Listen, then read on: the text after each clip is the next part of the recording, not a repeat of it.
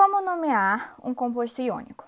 Primeiro eu vou falar dos cátions, mas antes eu vou dar uma visão geral da tabela periódica. Vamos lá, na tabela periódica, a gente tem que saber que os metais eles têm a capacidade de doar elétrons e os ametais eles têm a capacidade de receber elétrons. Tudo isso por conta da regra do octeto, da questão de ter a mesma configuração eletrônica de um gás nobre. Então, se tratando da linha 1 da tabela periódica, da família 1, a gente tem que o número de oxidação deles é mais 1. Por quê? Porque eles querem doar um elétron para poder ficar com a configuração do gás nobre. E da segunda família é mais 2. Dos halogênios é mais, menos 1 e dos calcogênios é menos 2. Sabendo isso, a gente já pode nomear. Vamos começar nomeando os cátions. Lembrando que os cátions são aqueles que têm a carga positiva, ou seja, são aqueles que vão doar elétrons. Certo? É. É, são aqueles que vão doar o elétron e, portanto, são os metais. Então, os cátions, eles são os metais. Eu falo do grupo 1 da tabela e o grupo 2 da tabela.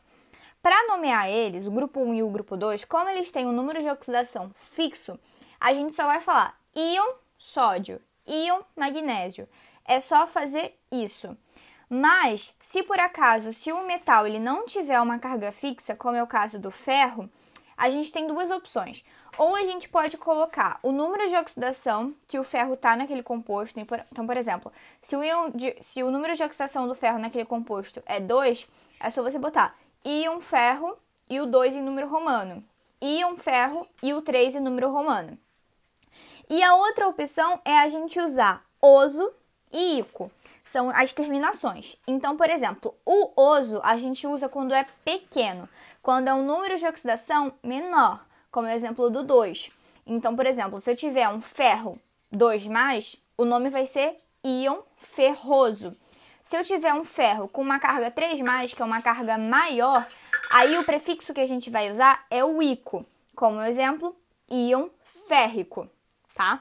E a outra opção são os cátions formados a partir de átomos de não metais, ou seja, é possível formar cátions com ametais, como é o exemplo da amônia. Mas se eu quero botar a amônia com o íon, eu vou colocar íon amônio. É só você pegar e terminar em io.